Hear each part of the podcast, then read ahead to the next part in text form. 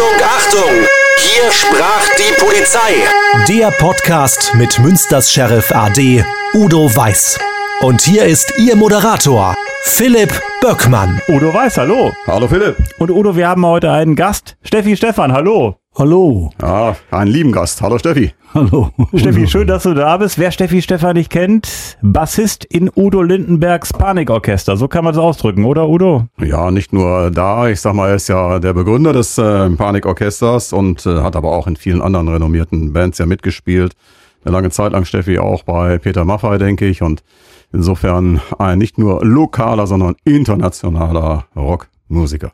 Wie habt ihr euch kennengelernt? Nicht durch ein Strafmandat. Ja.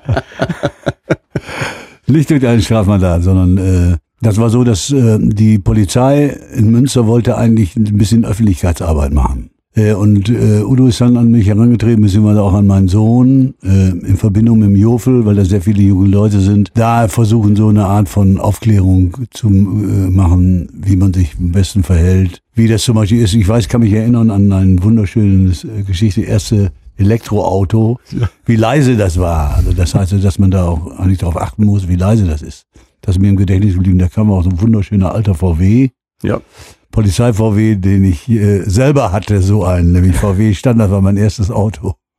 Oh, das war dann elektrisch äh, oder wie war das? Ja, wir hatten, äh, ich sag mal, mehrere Aktionen und ich sag mal so, werbetechnisch nennt man ja so etwas Testimonial. Hm. Also du brauchst dann für Kampagnen einen Sympathieträger, einen, der äh, Lokalbezug hat, der bekannt ist und glaubwürdig ist. Ja, und äh, wenn ich so diese Attribute einzeln beschreibe, dann fällt mir sofort immer einer. ein. Das ist Steffi. Danke, Und äh, wir hatten uns dann darüber unterhalten für unsere Verkehrssicherheitsaktionen und haben da mehrere Aktionen gemacht. Angefangen sind wir mit Geschwindigkeit, das war damals äh, 1450. Ich fahre 14 Meter bei 50 in der Sekunde und wo ich mit 50 zum Stehen komme, fange ich mit 70 an zu bremsen. Also ich habe eine Aufprallgeschwindigkeit dann von 48 Stundenkilometer noch. Und äh, 70, 80 ist gerade in so einer Stadt wie Münster, Radfahrer, Fußgänger, äh, Zusammenprall absolut tödlich. Und da war das erste Thema Geschwindigkeit. Und äh, da hatte Steffi gesagt, ja, das äh, überzeugt mich alles, das, was wir gerade so gesagt haben. Und die, mich hat das damals schon so beeindruckt. Er sagte, nur das Problem ist, ich fahre ja manchmal auch ein bisschen schneller, weil man einfach im Gespräch ist. Und äh, ich weiß nicht, ob du heute noch hast, Steffi. Ich habe dir damals diesen kleinen Schutzmann geschenkt fürs Armaturenbrett. Ich habe den, ich habe den noch. Das, der Witz ist, dass das ist mir wirklich, ich habe mir das wirklich zu ernst, Ja. ernst genommen. Ich musste allerdings auch gestehen, dass ich schon einmal meinen Führerschein ja entzogen bekommen habe für zu schnelles Fahren. Ui. Als Porsche-Fahrer, als Porsche-Fahrer ist man da automatisch mehr im Blickwinkel. Damals fuhr ich noch Porsche. Äh, nein, ich das hat was, das glaube ich, was mit Alter zu tun. Das hat auch was mit der Aufklärung. Also ich bin, muss ganz ehrlich gestehen, also das, da ist mir das erstmal richtig bewusst geworden. Viel bewusster als das damals. Ich habe meinen Führerschein gemacht mit 17, habe den mit 18 ausgehändigt bekommen. Äh, da denkt man ja gar nicht so weit.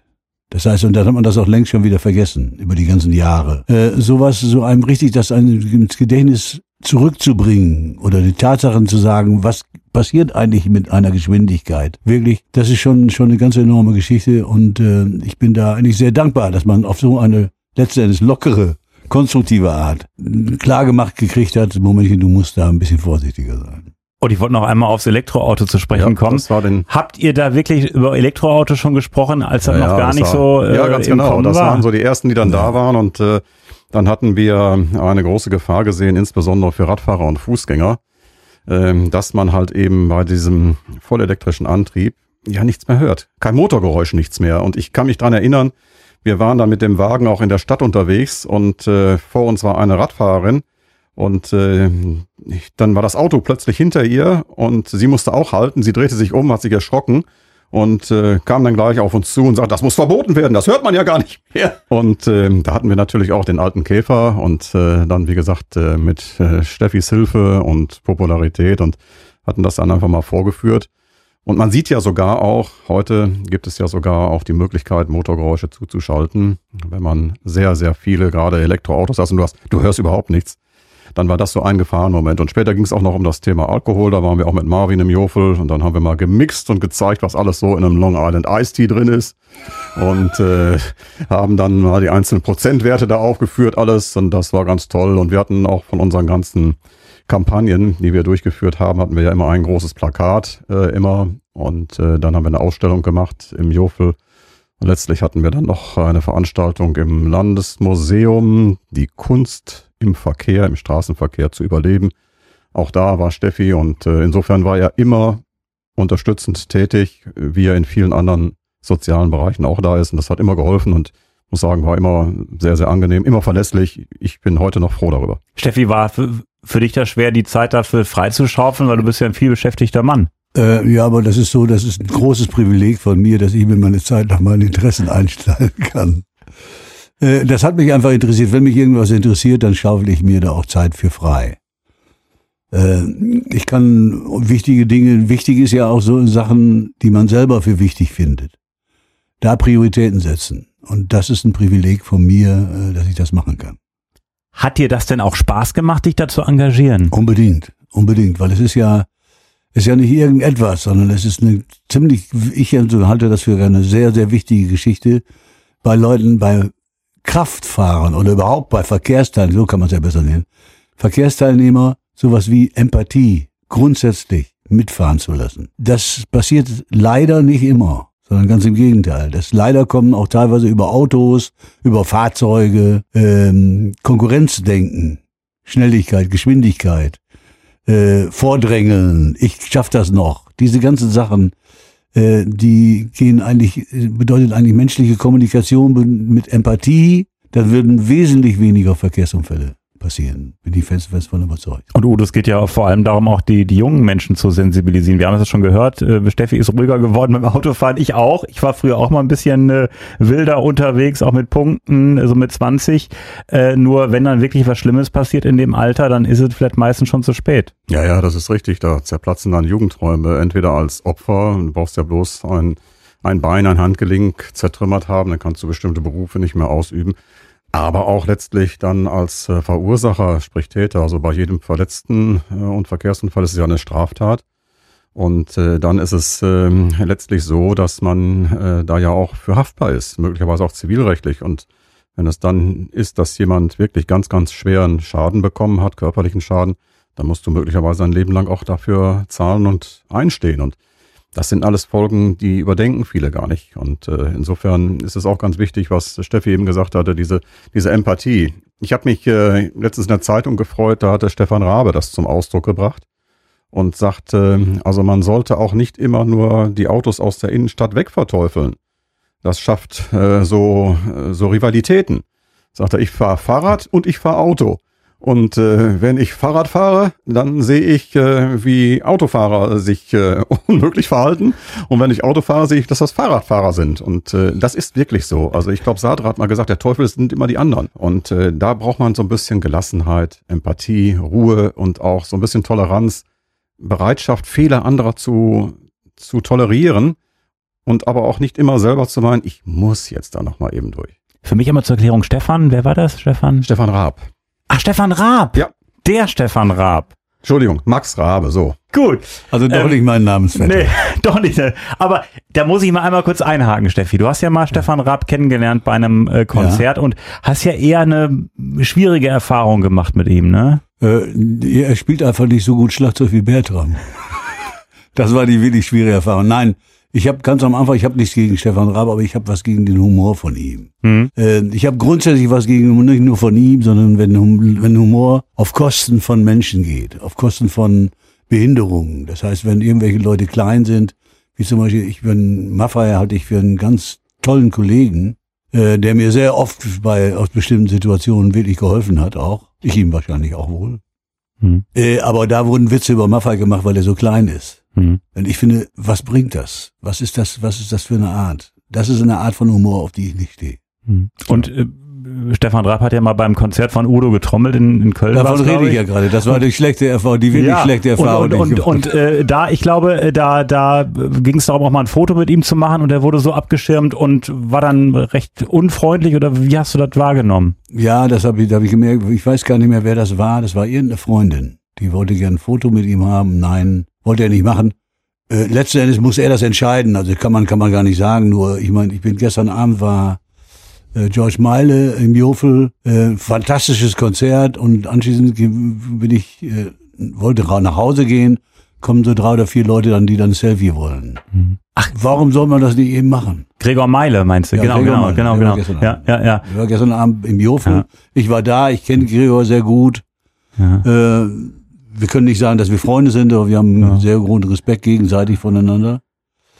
Aber ich Ähm, meine, das war jemand wie Stefan Rapp, wenn er da auftritt vor so und so vielen Leuten halt und er ist hinter der Bühne und dass jemand, den du auch kennst, äh, eben mal ein Foto, verstehe ich, warum der damit ein Problem hat, ne? Das, äh, aber das muss man, ich finde, das muss man respektieren. Hm.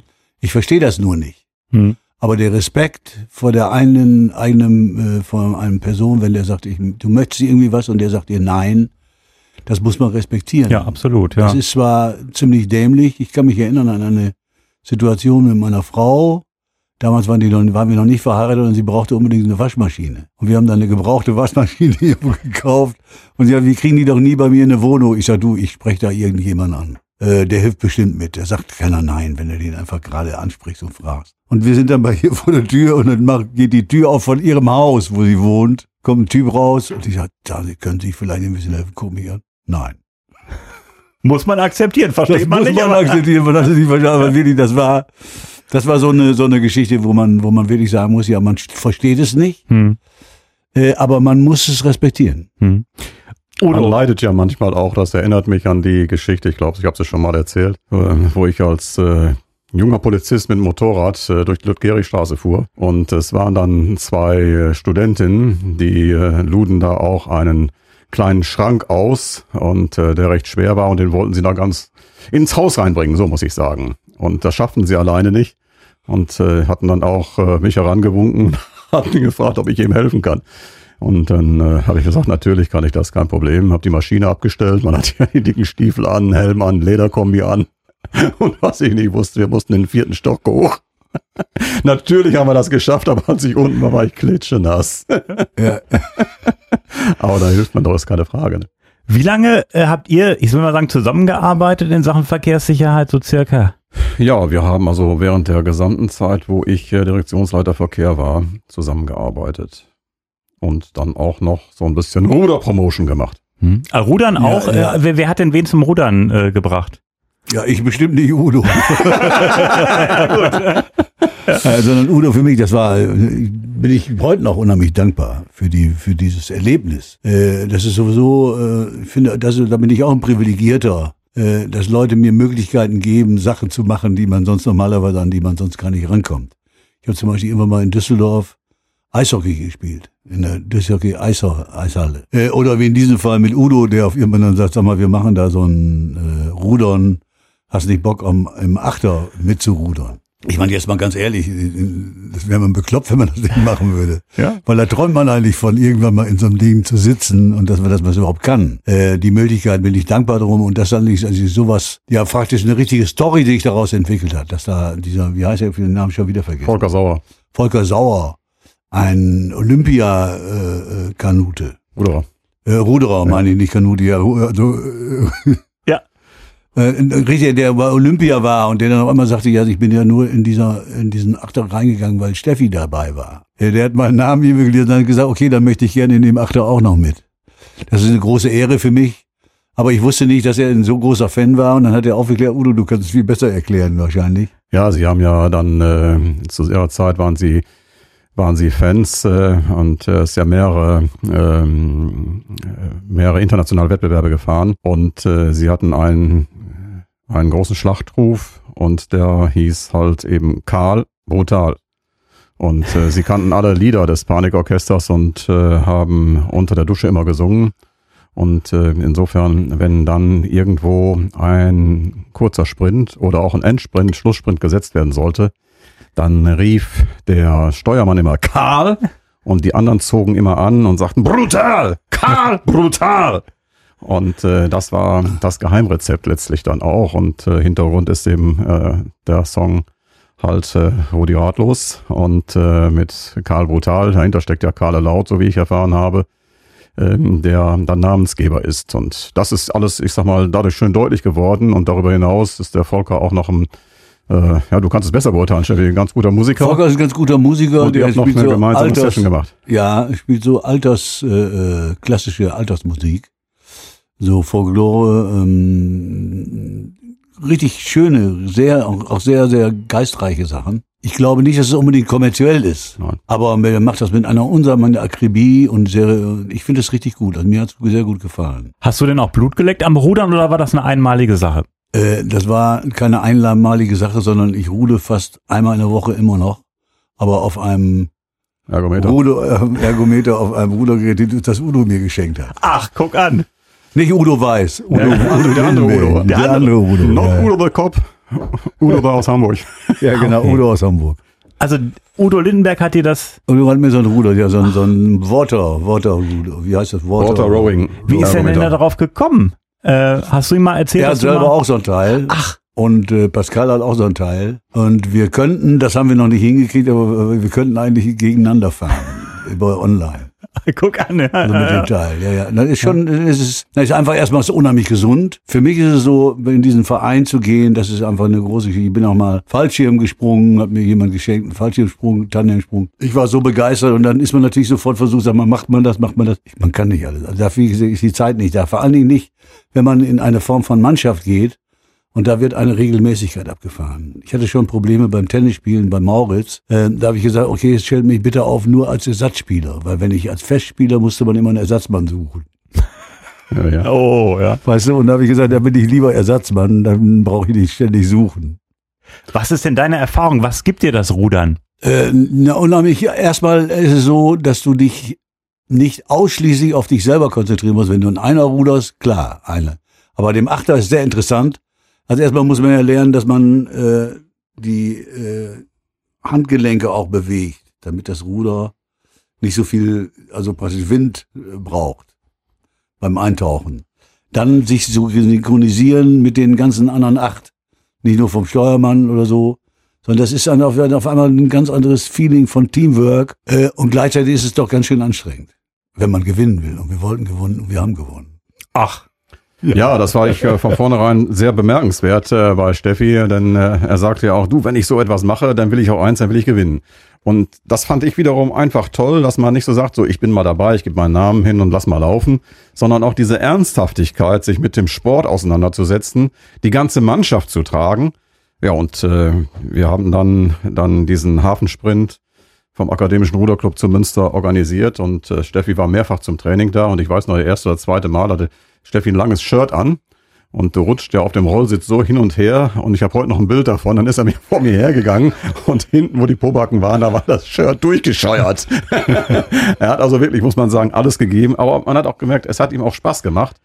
Und da sagte Mensch, sagt er, wenn so ein Achter, weiß ich noch, einmal richtig abgeht, dann ist das wie so eine Eisenbahn. Wenn die Harmonie erstmal da ist und alle dann da sind und das geht dann durch.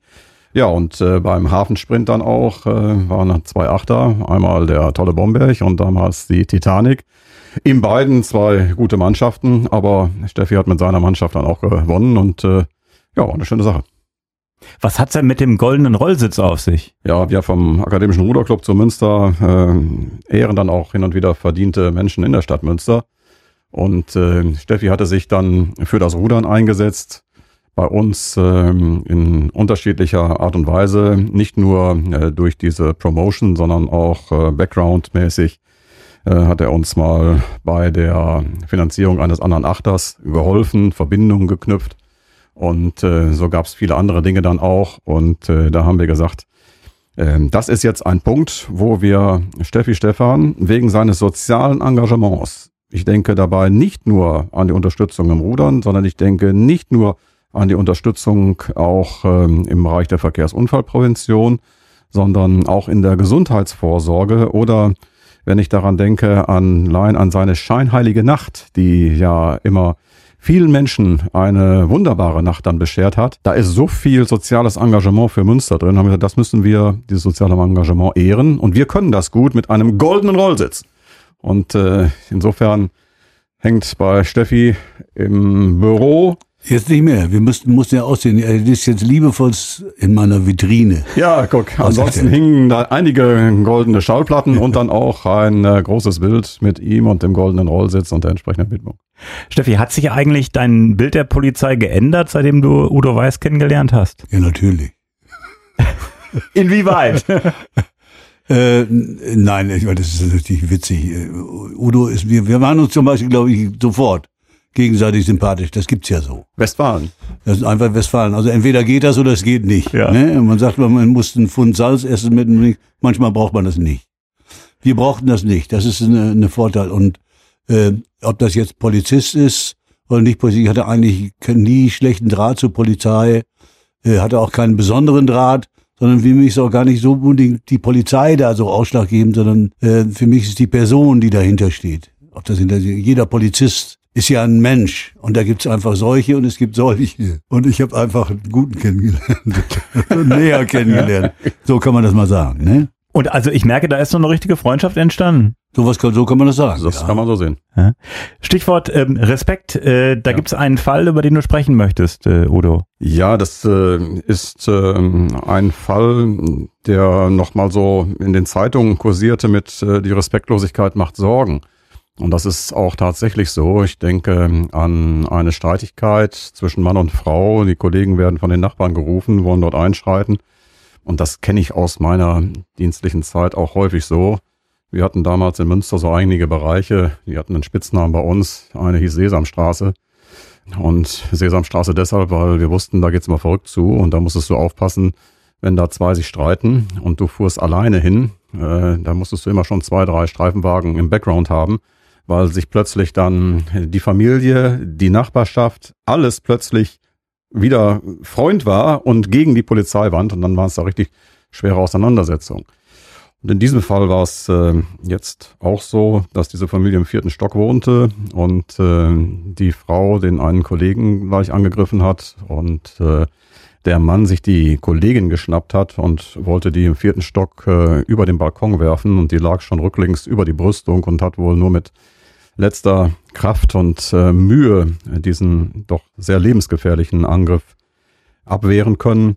Und da sieht man so, dass dieser Respekt gegenüber Menschen insbesondere, die ja unser Gemeinwesen schützen sollen, unser Zusammenleben schützen, die unter Umständen, wir haben alle einen Eid geschworen, unter Umständen sogar ihre Gesundheit, ihr Leben für die, den Einzelnen in der Gemeinschaft riskieren würden, dass man denen so respektlos gegenüber tritt. Und das ist schade, das kennen wir gegenüber der Polizei, das kennen wir gegenüber leider jetzt auch dem Rettungsdienst und auch der Feuerwehr.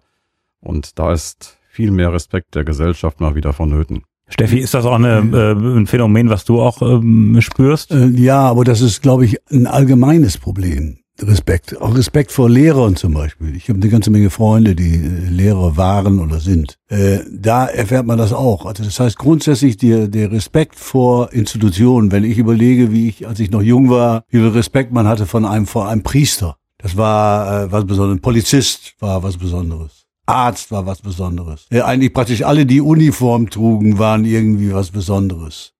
Das hat sich, glaube ich, ganz erheblich geändert, weil wenn ich heute so sehe in die Schulen, ich habe damals mal, das ist schon lange her, Rockschulprojekt gemacht, schon 25 Jahre her. Vor 25 Jahren war ich in ein paar Schulen, habe gedacht, das gibt's doch gar nicht, wie das da aussieht. Also wie das wie heruntergekommen das letztendlich ist, also wo auch keiner mehr nach nachhakt. Äh, Das ist auch Fehler, fehlender Respekt auch vor äh, Gebäuden, vor, vor, vor öffentlichem Eigentum oder wie auch immer, wie man das nennt. Äh, das wird immer, wird wirklich radikal weniger. Ich finde das also unheimlich schade und ich weiß im Moment nicht, wie man das ändern kann, außer vielleicht äh, ganz gravierende Maßnahmen, die vielleicht auch nicht richtig sind. Udo, wie siehst du das? Was, was kann man da tun? Ja, es hat also vor allen Dingen enorm zugenommen und äh, es ist äh, jetzt nochmal so ein Bericht herausgekommen vom BKA, die so etwas immer erfassen. Dann sieht man alleine, da waren es 2012 waren es äh, knapp 60.000 Opfer im Bereich der Polizei und äh, jetzt 2021 waren es fast 90.000. Also da sieht man, äh, wie diese Entwicklung kontinuierlich äh, nach oben geht und da muss äh, wirklich, äh, wie ein Bundespräsident mal sagte, ein Ruck durch die Gesellschaft gehen. Und äh, ich denke, da ist auch durchaus die Justiz mal gefordert, deutlich zu machen, dass es hier nicht um Kavaliersdelikte geht. Steffi hat eben was Richtiges gesagt. Er sagte eben, das sind ja Menschen, die dahinter stecken und äh, in dieser Uniform, Männer wie Frauen, die äh, wirklich äh, mit Überzeugung für unsere Gesellschaft einstehen. Damit meine ich jetzt die Polizei, die Rettungsdienste, die Feuerwehr, die Ärzte. Und dass man diese Menschen dann noch angreift, das darf einfach nicht toleriert werden. Und äh, das muss man einmal in der öffentlichen Diskussion deutlich machen. Und da würde ich mir auch wünschen, dass man auch im Bereich der Justiz das auch ganz, ganz deutlich macht. Es kann nicht sein, dass man so ja. etwas äh, bagatellisiert. Denn äh, stell dir mal vor, das geht so weiter. Äh, nachher findest du kaum noch einen, der diesen Beruf wahrnehmen will. Was machen wir denn dann? Mhm. Und äh, ich sag mal, einer unserer leitenden Ideengeber ähm, so in den 70er Jahren bei der Polizei, der er sagte mal, der Stärkere braucht keine Polizei. Und, und da ist, das, das stimmt. Im Grunde genommen, ne, ne, der Stärkere setzt sich dann einfach durch, nur der braucht dann auch nicht die Regeln beachten. Und dafür ist natürlich so ein, so eine friedensstiftende Funktion der Polizei wichtig. Ne? Für den Schwächeren, für die Einhaltung der Regeln letztlich auch. Und das verdient Respekt. Hm. Und beispielsweise auch im, im, im Internet ist ja schön, dass da jeder seine Meinung sagen kann, jeder da posten kann, überall, aber da ist natürlich auch so eine Geschichte, dass da viele einfach irgendwas posten, äh, herablassend äh, und auch respektlos. Hast du da auch äh, mit zu tun oder sind die eigentlich alle ganz lieb zu dir? Zu mir sind die, muss ich ganz ehrlich sagen, also ist es überraschend, ich habe praktisch gar keine negative Post. Lied drehte wahrscheinlich aber auch daran, dass man ein ganz altes Sprichwort. So wie du reinrufst in den Wald, so schallt es heraus. Also man wird keine von mir, auch keine, ich selber kommentiere auch nicht irgendwelche wirklich negativen Dinge. Wofür? Äh, ich bin nicht auf die Welt gekommen, um Leute runterzubringen. Und ich bin auf die Welt gekommen, um Leute hoffentlich, glaube ich, gut drauf zu bringen. Das ist eigentlich meine Aufgabe. Und äh, ich erfahre es ja selber, dass es genau so ist. Genau so ist es. Äh, dass ich erfahre praktisch überhaupt gar keinen Schmäh auf meinen Seiten. Wirst du gar keinen Schmäh sehen, weil äh, auf bestimmte Dinge, wenn da irgendwie sowas ist, gehe ich auch gar nicht drauf ein. Weil warum? Völlig klar, ja. Ja, ja. Und äh, wie ist das, wenn du beispielsweise mit, mit Udo auf Tour bist oder so oder im Hotel will jemand ein Foto machen? Äh, oder sind die alle ganz nett? Oder gibt's auch so Aufdringliche, die dann, wenn ihr sagt, jetzt gerade nicht, wir essen, dass sie dann ich muss das nicht mal kurz, verstehen? was- muss ja. kurz was sagen. Das war, und zwar ja, Rockliner, hast wahrscheinlich schon mal von gehört. Auf dem Schiff. Haben, Rockliner auf dem Schiff. Tui mein Schiff, ja. Als die, die Idee von Udo auf den Tisch kam, Rockliner, muss ich gestehen, hatte ich erst Angst.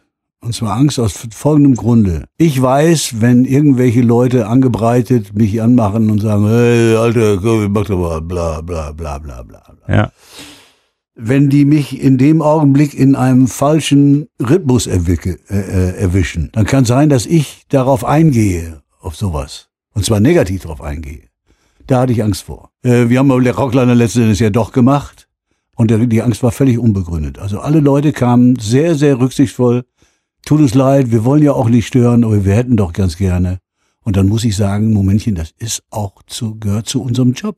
Muss man sich darüber im Klaren sein, wenn man sowas macht, das gehört zum Job.